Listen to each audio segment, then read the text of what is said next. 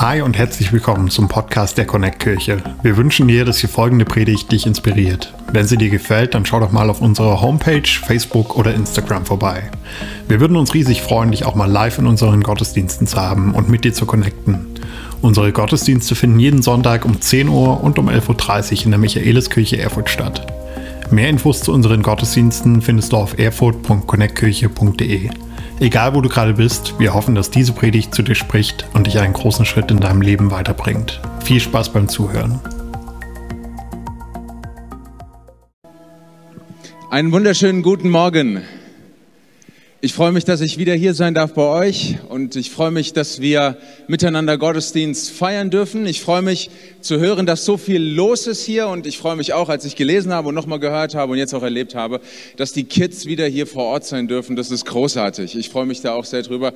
Ich hätte sogar meine Kinder auch mitgebracht, aber da darf ich nicht mehr Kids sagen. Die sind schon 12 und 15.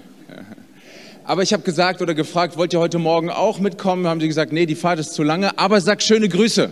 Also schöne Grüße von Anna und von Lukas, ganz speziell an euch heute Morgen, an alle, die ihr hier seid und an alle, die ihr zuguckt. Ich habe es gemacht, Anna. Äh, Papa hört schön auf das, was du sagst.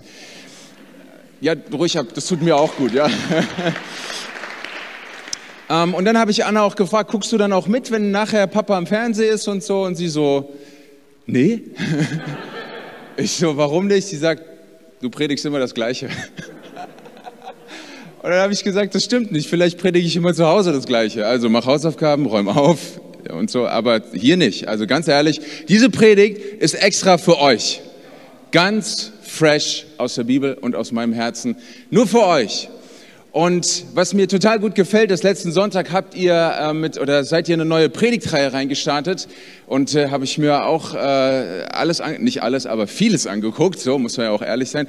Und eine Sache hat mich mega abgeholt, was euer Pastor Kevin hier gesagt hat. Er hat gesagt, Jesus ist für nicht die vollkommenen Menschen gekommen, sondern für dich und für mich. Ich war mindestens genauso begeistert wie ihr gerade. So. und was mir noch, noch sehr gut gefallen, dass du gesagt hast, Gott nimmt krumme Wege und macht was damit. Und da hast du mich so abgeholt, wo ich gesagt habe, also wenn jemand weiß, dass das stimmt, dann ich hier. Weil ein unvollkommener Mensch, da fühle ich mich sehr angesprochen. Und dann zu wissen, dass das Gott nicht aufhält, mit mir Geschichte zu schreiben oder in mein Leben zu sprechen und mit mir etwas zu machen, das ist großartig. Was könnte es Besseres geben? Und danke, Pastor Kevin, für diese Predigt. Und was soll ich sagen? Unterricht hast du schon gut aufgepasst. Er war einer von denen, die ganz vorne immer gesessen haben, geschrieben haben, so Streber. Naja, Pastor Blum genauso. Also deswegen sind sie ja hier jetzt, ja, und machen die beste Gemeindekirchengründungsarbeit, die es in Deutschland gibt, habe ich mir sagen lassen.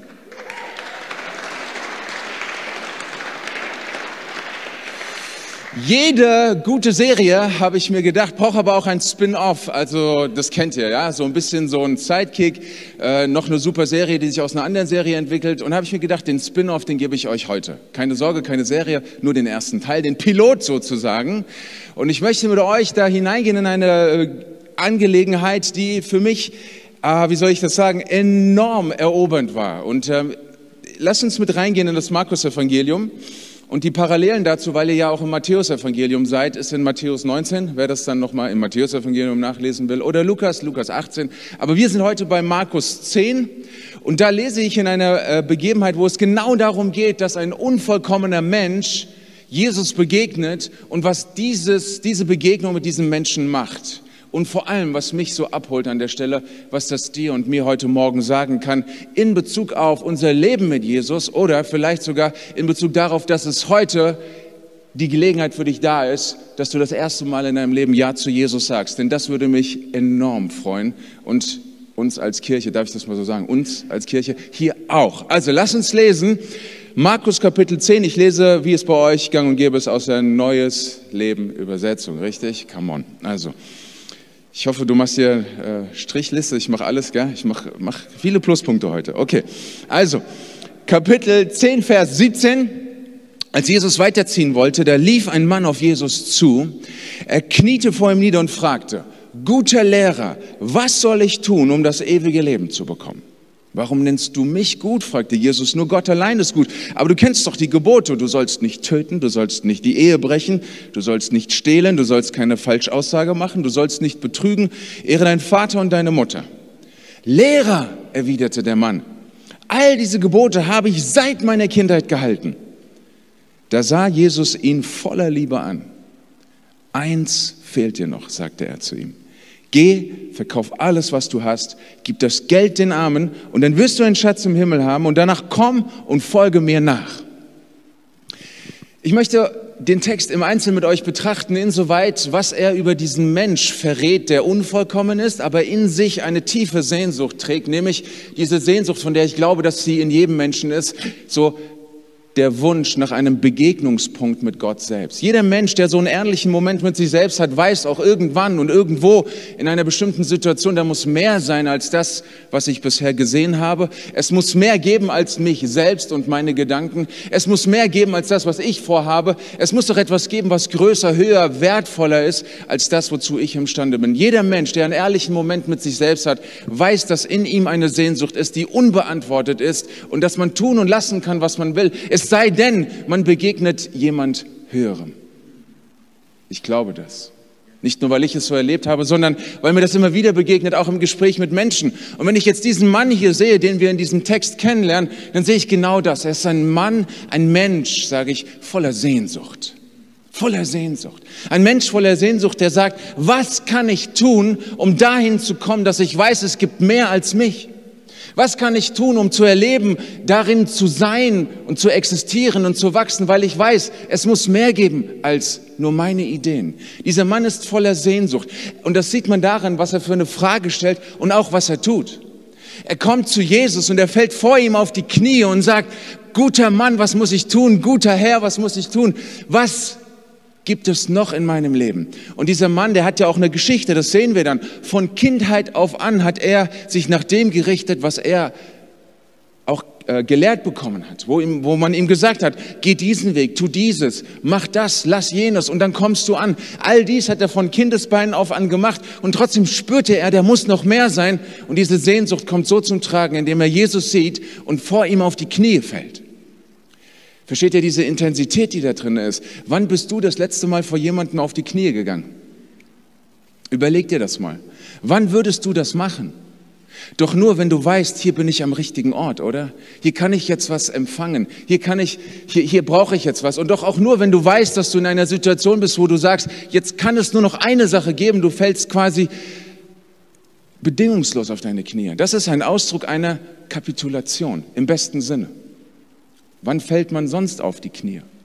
Wenn man nicht kapituliert. Wann sonst fällt man auf die Knie, wenn man nicht weiß, hier ist ein Ort, wo was Besonderes ist. Und das, glaube ich, ist eine ganz wichtige Sache, die wir hier lernen dürfen, auch von diesem Menschen, der so eine Sehnsucht in sich trägt. Und missversteht mich nicht, wenn ich das jetzt sage, wie ich es sage. Aber ich glaube, wir sehen und lernen hier, wo der Platz des Menschen sein sollte. Der Mensch nimmt viele Plätze ein oder meint, dass ihm bestimmte Positionen zustehen. Aber wie ist es, wenn ich sage, auf den Knien ist der beste Platz?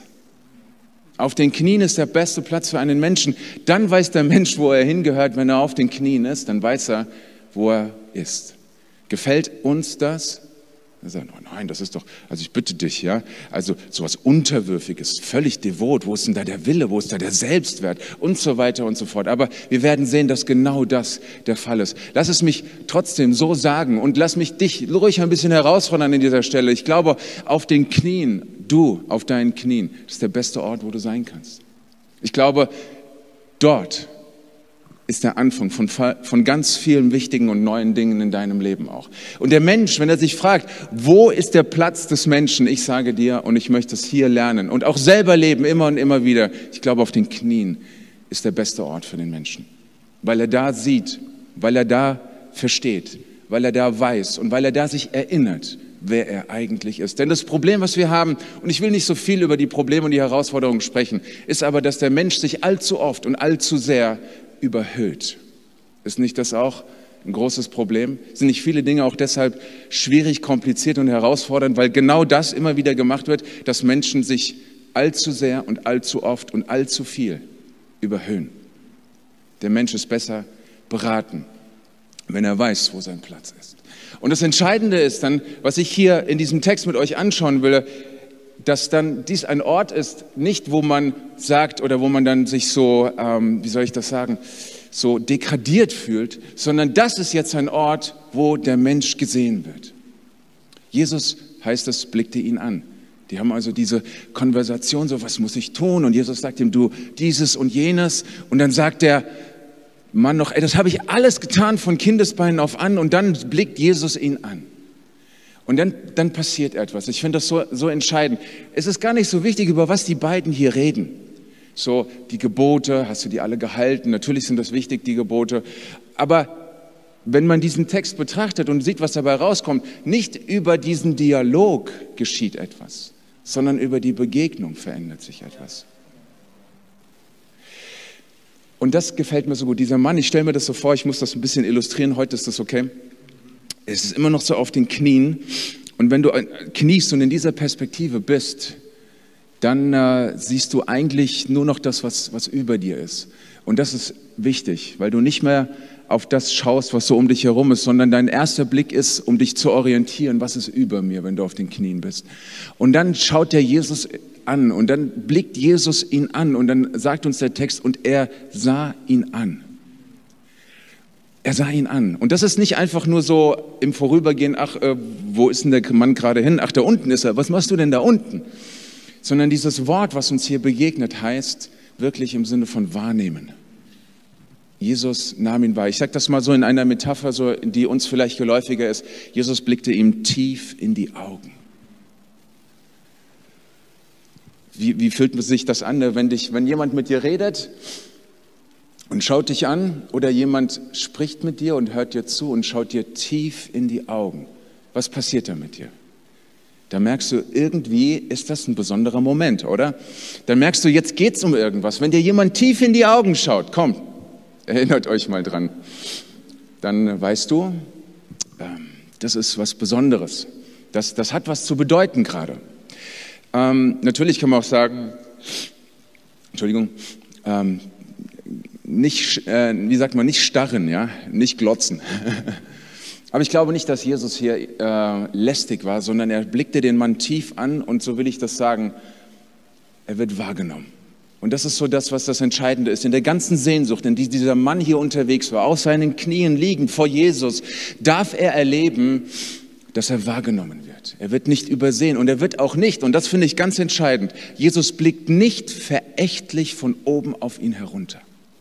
Denn dieses Bild haben Menschen auch von Gott, der oben, von oben nach unten schaut, der von oben herabschaut, der einen verächtlich anschaut. Aber das, was Gott tut, ist, selbst wenn du auf deinen Knien bist, an dem Ort, wo du hingehörst, dann schaut er nicht von oben verächtlich auf dich herab, sondern er blickt dich an und er erfasst dich in deiner ganzen Persönlichkeit. Er erfasst dich in deiner ganzen Sehnsucht. Er erfasst und nimmt dich wahr, was da ganz tief in deinem Herzen und in deiner Seele wirklich los ist. Und dann kommt etwas, was mich, mich ich sage das die ganze Zeit, das soll sich jetzt nicht so inflationär anhören, aber dieser Text hat es mir wirklich angetan. Und dann habe ich gesehen, dann heißt es hier, voller Liebe blickt er ihn an. Und dann habe ich mir das angeschaut, dieses Wort, voller Liebe. Und dann habe ich verschiedene Übersetzungen mir angeguckt. Da sagte eine, und weil er ihn liebte oder liebevoll und voller Liebe. Und dann dachte ich irgendwie, das ist, das ist zu wenig. Das ist es noch nicht ganz. Also was macht ein guter Prediger? Er ist ein guter Exeget. Dann grabe ich mich in den Text rein und schaue, was ist hier los? Ich schaue mir den Wort an. Ich schaue mir die Bedeutung an, die Formen an, die Grammatik an. Und ich, und ich verliere mich völlig im Wort Gottes. Das ist, so, das ist so wunderschön, da bleibt für mich die Zeit stehen. Kennt ihr das, wenn ihr das Wort Gottes lest und ihr merkt einfach, oh, jetzt ist mir gerade alles egal, wer kennt das? Äh, meldet euch einfach mal alle. und dann merke ich, dieses Wort will etwas von mir. Und das ist etwas anderes gewesen. Und ich muss euch ganz ehrlich sagen, ich predige nicht über all die Jahre, weil ich meine, mehr zu wissen als die, die mir zuhören sondern ich predige, weil ich das Vorrecht habe, in dem Wort Gottes zu forschen und dann das bisschen, was ich verstehe, mit euch zu teilen. Das Wort Gottes meint zuerst mich. Und ich bin so beschenkt durch das, was mir hier begegnet ist. Denn das Wort, was hier steht, ist, ich muss es einfach mal so sagen und dann nachher könnt ihr nachschlagen und ich versuche es aber gleich zu illustrieren, ist eine ingressive Verbform. Jetzt habe ich eure ganze Aufmerksamkeit, okay? Und ingressiv bedeutet einen Anfang beschreibend. Und ich will es mal so sagen. Jesus blickte ihn an und die Liebe begann. In jeder Begegnung mit Jesus wohnt eine beginnende Liebe.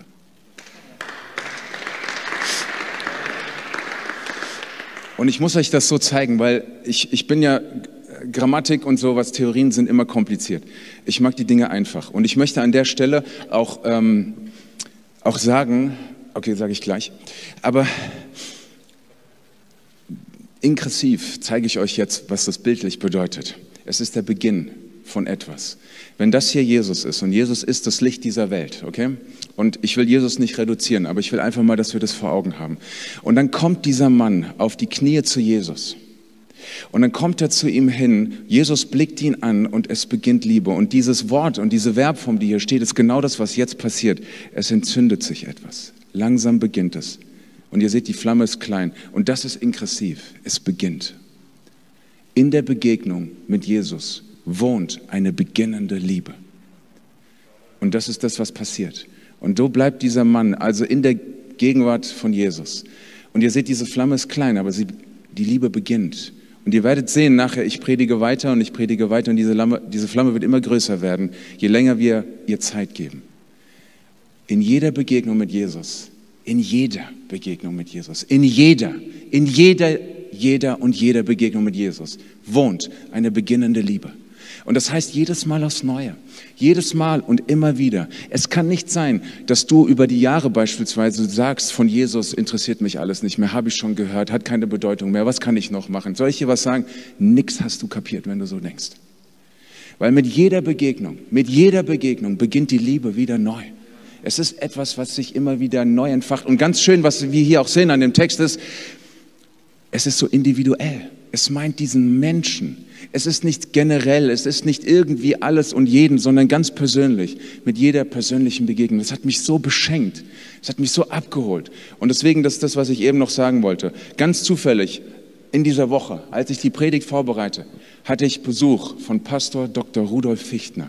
Sprachwissenschaftler, Fachlehrer am Theologischen Seminar Erzhausen. Ihr beiden kennt ihn. Er ist der großartigste Exeget und Sprachwissenschaftler, den Gott auf diese Erde geschickt hat.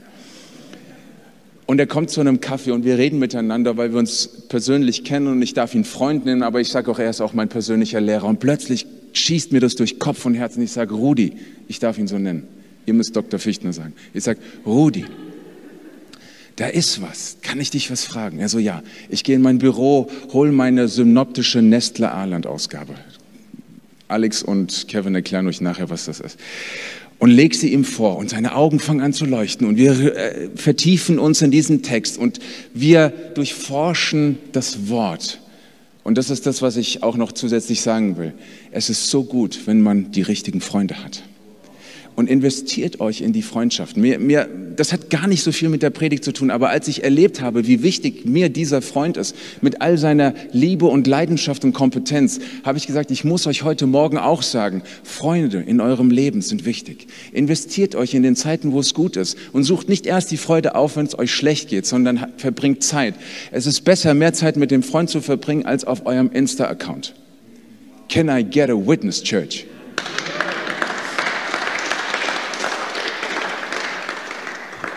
Okay, das war der Sidekick vom Sidekick. Also, das war mir aber, das war mir aber deshalb wichtig, weil ich so erobert war davon, dass man so viel von Freunden auch lernen kann und darf.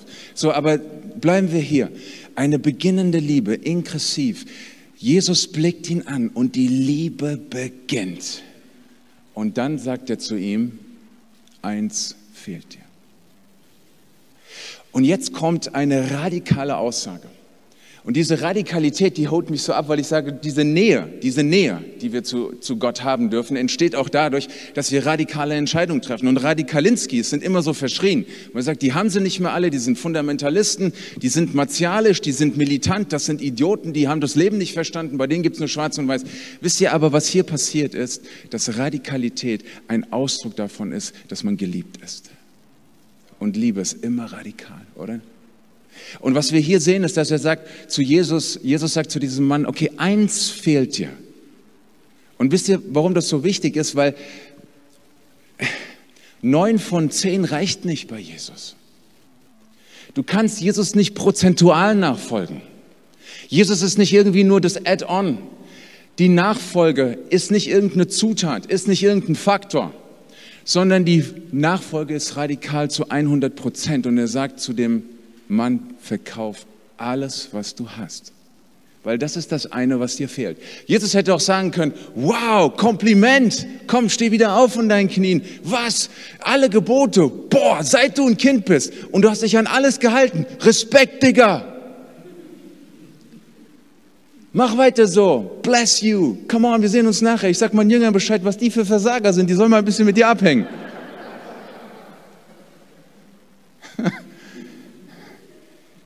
Nicht neun von zehn. Das reicht nicht. Jesus sagt, eine Sache fehlt dir, wenn du bei 100 Prozent sein willst. Weil ich dich liebe, weil zwischen dir und mir diese Liebe beginnt, weil ich dich sehe, weil ich dich wahrnehme, weil ich deine Sehnsüchte kenne, enthalte ich dir nichts vor. Wisst ihr, was Jesus macht? Jesus rettet diesen Mann vor seinem Selbstbetrug. Dieser Mann meint, weil er und deswegen kann er und deswegen ist er und deswegen steht ihm zu. Ich will ihm nichts unterstellen, was hier nicht steht, aber es ist ein bisschen schon auch selbstgerecht. Ne? Und vor, dieser, vor diesem Selbstbetrug, was ja Selbstgerechtigkeit auch ist, rettet Jesus, indem er sagt, eine Sache fehlt dir. Eine Sache fehlt dir.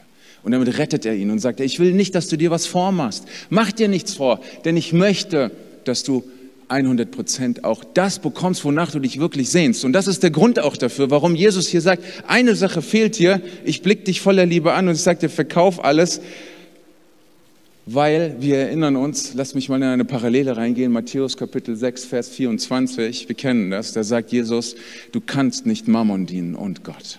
Denn den einen wirst du lieben, den anderen wirst du hassen. Seht ihr, ein geteiltes Herz ist immer Konflikt. Und davor will Jesus bewahren. Jesus will dich vor dem Konflikt bewahren, dass dein Herz geteilt ist. Er ist nicht so, dass er sagt, äh, wenn du den Mammon lieber hast, dann geh doch mit dem. Sondern er sagt, ich weiß, wenn du die Antwort auf deine Sehnsucht willst, dann kann es nur einen geben. Mich, der dich liebt. Denn Mammon, und das vergisst man oft, Mammon ist auch ein Gott, der auch seine Regeln hat, der auch seine Hingabe will. Fällt dir das auf? Mammon will was von dir. Er will, dass du arbeitest, dass du besitzt, dass er dich besitzt und dass es dir nur um den Besitz geht. Und die Frage ist letzten Endes, die Jesus hier stellt, besitzt dein Besitz dich oder besitzt du den Besitz? Und das ist keine Rhetorik, Freunde. Oder für die Engländer unter uns, money is what you make it, a master or a servant.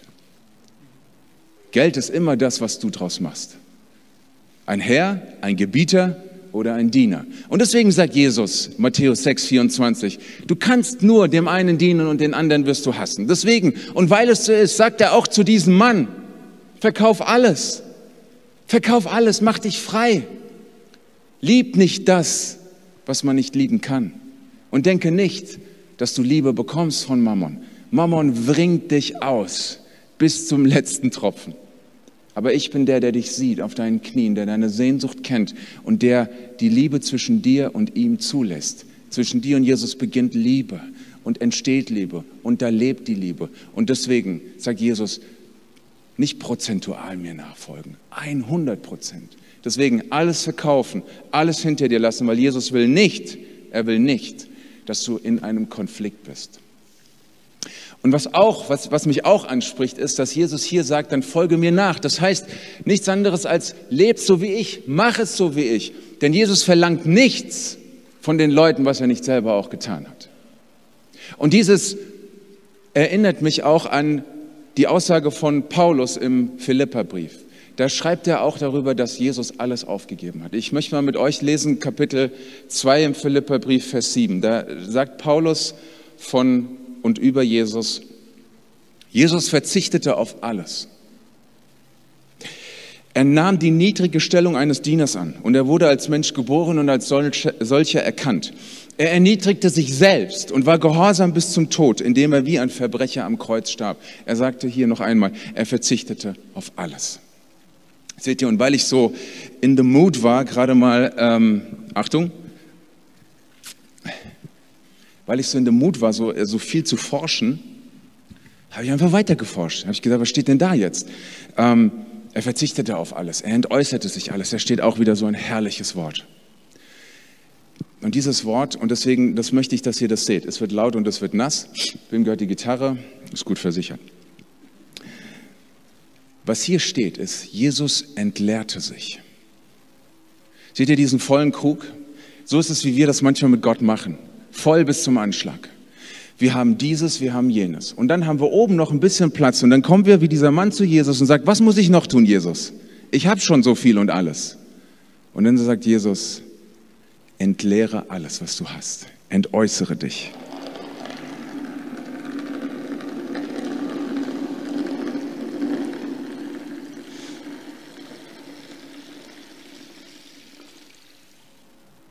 Das hat Jesus für dich getan. Alles gegeben. Und da ist nichts mehr drinnen geblieben. Gar nichts. Und das ist das, was Jesus dir sagt. Tu das genauso. Alles raus.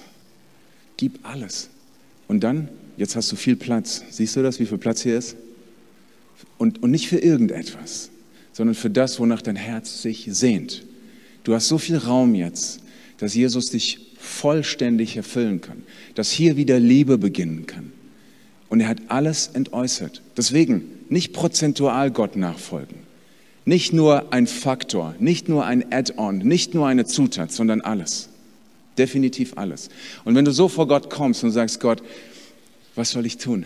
dann sagt er dir, verkauf alles. Und du sagst, alles, was du, alles, was ich bin, alles, was ich habe, alles, was ich jemals meine erreicht zu haben, egal welche Bedeutung, welchen Status, welchen Stand, alles vor dich, Jesus, weil ich will, dass du mich mit allem erfüllst, was es gibt. Und es ist unvorstellbar, zu was Jesus alles in der Lage sein wird in deinem Leben. Und dieses sich entäußern heißt, dass wir ganze Sache auch mit Jesus machen, weil das die Antwort auf unsere Sehnsucht ist. Seht ihr, und ich muss noch mal so einen kleinen Hinweis geben. Diese Radikalität, die wir leben für uns mit Jesus, ist nicht nur wegen unserer Liebe zu Jesus wichtig, sondern auch wegen der Welt, in der wir leben. Dieser Selbstbetrug, diese Selbstgerechtigkeit, diese Religiosität, ihr Lieben, das haut niemanden vom Hocker. Und ich sage euch etwas, und ich sage es ohne Bitterkeit, ich sage es mit einer großen Betroffenheit. Ich habe jetzt fast 20 Jahre als Pastor auf dem Buckel. Das hört sich so an, als, als müsste ich äh, irgendwie weinen. Nein, ich, das, sind, das sind wundervolle 20 Jahre gewesen. Und ich freue mich auf die nächsten 200 Jahre, die ich als Pastor noch vor mir habe. Aber ich muss leider auch sagen, ich habe eine Menge Heuchelei unter Christen erlebt. Ich habe eine Menge Heuchelei erlebt. Von Leuten, die auf der Bühne stehen und die abseits der Bühne, außerhalb der Kirchenmauer, Schande über den Namen Jesus bringen. Es gibt so viel Heuchelei. Und ich muss euch ganz ehrlich sagen, damit erreichen wir gar nichts. Womit wir etwas erreichen, ist mit unserer Radikalität. Dass wir sagen, diese Radikalität bedeutet nämlich Selbstlosigkeit. Und Radikalität bedeutet Selbstlosigkeit, weil ich weiß, dass ich geliebt bin, kann ich mich ganz Gott hingeben. Mir geht nichts verloren, ich muss keine Angst haben, weil eine Welt, die wir durch unsere Radikalität erreichen, ist eine Welt, die wir verändern werden. Durch Heuchelei verunsichern wir nur die Menschen. Und ich habe einen sehr, sehr interessanten Artikel gefunden, den muss ich euch ein Stück weit ein Zitat daraus einmal vorlesen von einem Journalisten aus den USA, der heißt, ein merkwürdiger Name, Ben, nicht, das ist nicht merkwürdig, aber Six Smith. Ich weiß nicht, ob das ein Künstlername ist, aber er heißt so. Ben Six Smith heißt dieser Mann und er schreibt auf einer Online-Plattform und er sagt, ich zitiere, ich bin nicht religiös. Ich sage nochmal, gut zuhören an der Stelle, weil was kommt, ist sehr wichtig. Er sagt, ich bin nicht religiös. Und es ist deshalb auch nicht, es steht deshalb auch mir nicht zu, Christen zu sagen, was sie glauben und was sie nicht glauben sollten. Aber, sagt er, wenn jemand einen Glauben hat, der es wert wäre, nachzufolgen, dann sollte dieser Glaube in mir Unbehagen auslösen, weil ich es nicht so tue. Und dann sagt er Folgendes. Aber anstelle, dass Sie mich inspirieren, teilen Sie 90 Prozent von meinem Lebensstil und von meinen Werten. Und mir scheint es, als würden die Christen mehr wie ich sein wollen, als dass sie sich wünschen, dass ich mehr wie sie sein würde. Und er sagt ja, Das ist überhaupt nicht inspirierend. Und ich, und ich schätze diese Aussage so sehr, weil sie so ehrlich ist. Weil das könnten so viele Menschen sagen. Und seht ihr, der Grund dafür ist, es gibt zu viel Heuchelei. Es gibt zu viel von diesen Momenten, wo wir vor Jesus auf die Knie fallen und sagen, was noch? Und dann sagt Jesus dieses und jenes und dann ziehen wir keine Konsequenzen. Denn wie die Geschichte traurigerweise weitergeht, muss ich jetzt sagen. Der Mann stand auf, drehte sich um und ging weg. Warum? Weil er viele Güter hatte. Der Mann stand auf, drehte sich um und er ging von Jesus weg. Kann man sich das... Ich habe gedacht, wie bitte? Du bist auf deinen Knien und eine Liebe beginnt. Du stehst auf und gehst weg. Das ist selbstgerecht. Das ist Selbstbetrug. Das ist Heuchelei. Das ist, warum Journalisten schreiben, ich brauche so Christen nicht. Das ist der Grund. Aber wisst ihr, Jesus hat alles gegeben. Komplett entäußert. Nicht damit wir heucheln, sondern damit wir sagen, 100% Jesus, nur du, du und nochmal du und du ganz alleine. Und es gibt eine Menge Menschen, die würden gerne glauben, wenn sie nur wüssten, wie. Es gibt eine Menge Menschen, die würden gerne glauben, wenn sie nur sehen würden, wie es wirklich ist.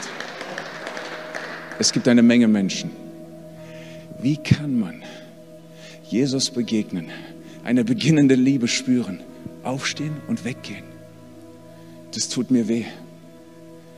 Und ich glaube, dass, dass es Gott genauso weht. Ich habe mich gefragt, wirklich, wie ging es Jesus in dem Moment? Er stand da, blickt ihn an, die Liebe beginnt. Er sagt, komm, folge mir nach, gib alles.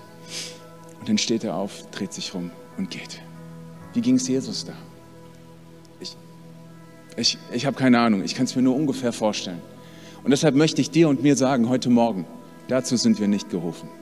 Wir sind nicht dazu gerufen, von unseren Knien aufzustehen Jesus den Rücken zuzukehren, mit 80 Prozent zufrieden zu sein und dann unser Ding weitermachen. Wir sind nicht dazu berufen, unser Ding weiterzumachen. Wir sind dazu berufen, sein Ding zu machen. So haben wir es gehört, Pastor Kevin, von dir letzten Sonntag. Er will sein Reich bauen mit uns. Was für eine Ehre. Was für ein Privileg. Und dann müssen wir noch nicht mal vollkommen sein. Was wollen wir denn noch mehr? Die Kompetenz kommt durch die Liebe Gottes in unser Leben. Und so möchte ich das dir sagen. Du bist Teil dieser Kirche. Dein Platz ist auf den Knien vor Jesus. Du kannst dir sicher sein, er blickt auf dich und die Liebe beginnt zwischen dir und ihm. Und dann sage ich dir, Connect Kirche, Teil dieser Kirche, egal was du machst, 100 Prozent. Halt nichts mehr zurück, gar nichts mehr. Und keine Heuchelei in deinem Umfeld, ein bisschen fromm oder ein bisschen so und ein bisschen so. Fordere die Menschen raus. Lass sie das Unbehagen spüren, das sie haben, weil sie Jesus nicht in ihrem Leben haben. Und das ist kein, kein Gefühl im Sinne von Unbehagen, haha, ich bin besser als du, sondern dieses Unbehagen zu sagen, gibt es wirklich einen Weg? Kann das wirklich sein? Und du bist eine Bitte, sieh das immer so, eine Inspiration durch deine Radikalität, weil du dich geliebt weißt. Für Menschen, die dich brauchen. Amen. So seid ihr Kirche. Und so lebt ihr diese Radikalität. Und jetzt möchte ich gerne noch die Gelegenheit geben, dass Menschen, die Jesus noch nicht in ihr Leben eingeladen haben, dass sie genau das jetzt tun. Und ich möchte, dass wir miteinander die Augen schließen und jetzt miteinander beten als Kirche. Und ob du jetzt hier bist oder im Livestream bist oder später im Livestream zuschaust, ich möchte, dass du diesen Menschen jetzt dir noch einmal vor Augen hältst, der vor Jesus kommt mit diesem Wunsch, was soll ich tun? Und dann blickt Jesus ihn an. Und ich möchte dir das auch sagen. Ich bin sicher, Jesus schaut in dein Leben gerade. Du bist gesehen von Gott. Du wirst nicht übersehen von ihm. All das, was bis hier und heute passiert ist, hat Jesus nicht nur gesehen, sondern wahrgenommen. Er sieht dich. Er schaut nicht an dir vorbei. Er übersieht dich auch nicht. Und ich will dir das zusprechen jetzt. Die Liebe zwischen dir und Jesus beginnt in diesem Moment. Jetzt beginnt Liebe. Und deshalb möchte ich dich fragen, bist du hier und sagst, ich will Ja sagen zu Jesus? Ich will Ja zu dieser beginnenden Liebe sagen? Nicht aufstehen und weggehen? Dann lass mich deine Hand sehen und ich möchte für dich beten. Ist jemand hier, der heute sagt, ich möchte Ja sagen zu dieser beginnenden Liebe? Lass mich eine Reaktion sehen einfach von dir und dann werde ich beten.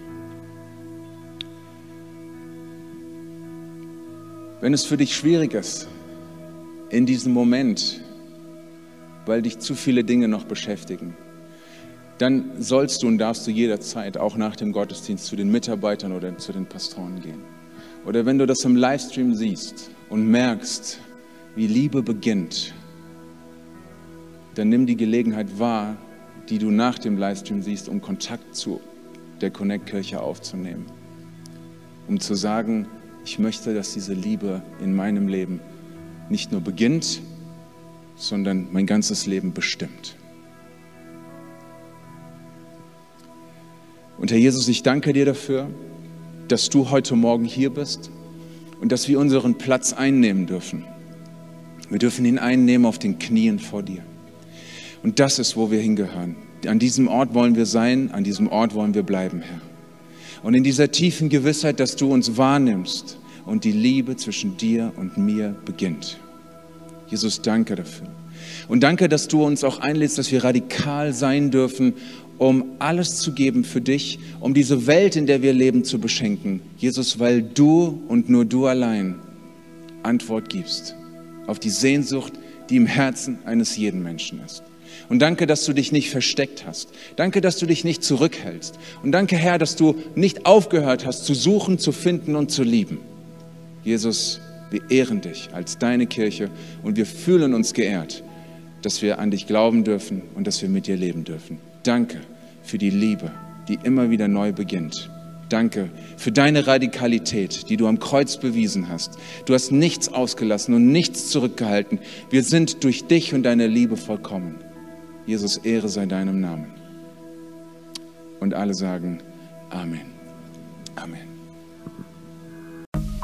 Wenn du mehr über Jesus erfahren willst oder deine Geschichte mit uns teilen möchtest, dann schreib uns gerne auf Facebook, Instagram oder eine E-Mail an info@connectkirche.de. Du bist begeistert von der Connect Kirche und möchtest unsere Arbeit unterstützen? Dann findest du auf unserer Homepage weitere Details, wie du das tun kannst. Falls du nicht aus Erfurt und Umgebung kommst, aber dennoch aktiv verfolgst, was wir als Kirche tun, möchten wir dir zuallererst Danke sagen, dass du auf diese Art Teil von dem bist, was hier in Thüringen geschieht. Gleichzeitig wollen wir aber sicherstellen, dass du vor Ort eine Kirchenfamilie hast. Wir sind der festen Überzeugung, dass es keinen Ersatz dafür gibt, eine Kirche vor Ort zu haben, in der du connected bist und Beziehungen pflegen kannst, die dich im Glauben voranbringen. Falls du keine Kirche vor Ort haben solltest, ermutigen wir dich dazu, dir eine zu suchen. Wenn du dabei Hilfe brauchst, melde dich gern unter info@connectkirche.de. Danke fürs Zuhören und bis bald.